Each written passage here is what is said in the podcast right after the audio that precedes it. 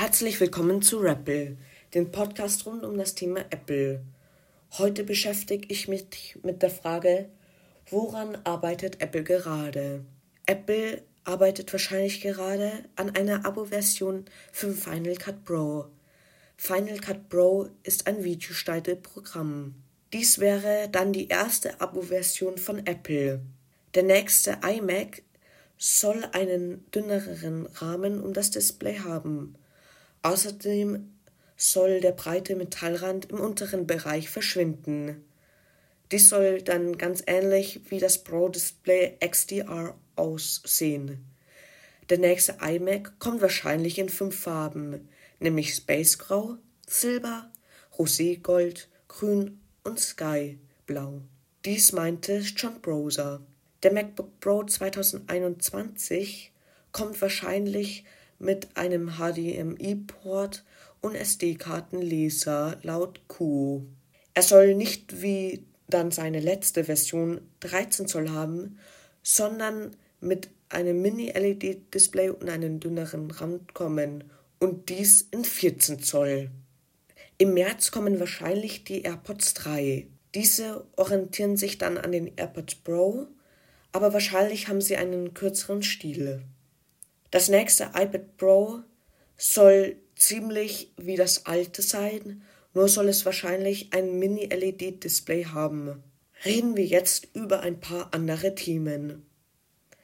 Die nächste Software von Apple, iOS 14.5, in der aktualisiert Apple das Abo-Fenster mit klareren Preisinformationen.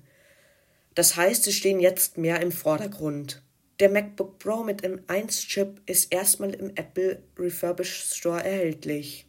Der Apple Refurbished Store ist ein Store, wo es ausschließlich gebrauchte Ware gibt. Am 8. März gibt es eine neue Herausforderung zum Weltfrauentag. Dies ist für die Apple Watch. Dafür muss man ein 20 Minuten Workout machen.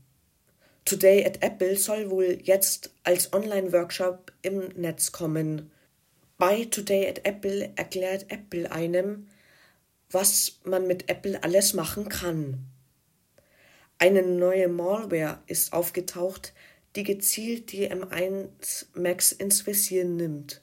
Eine Malware ist eine Art von Virus.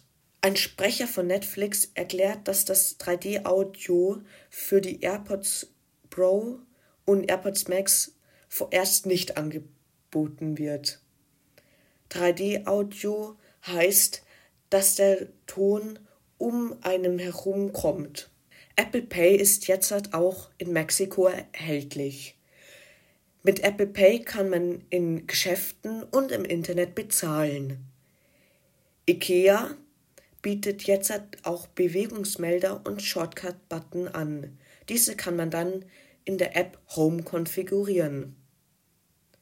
Dies soll es dann auch gewesen sein. Reden wir noch über Apple TV Plus. Bald kommt Palmer, dann die Billie Eilish Doku, Foundation und Cherry.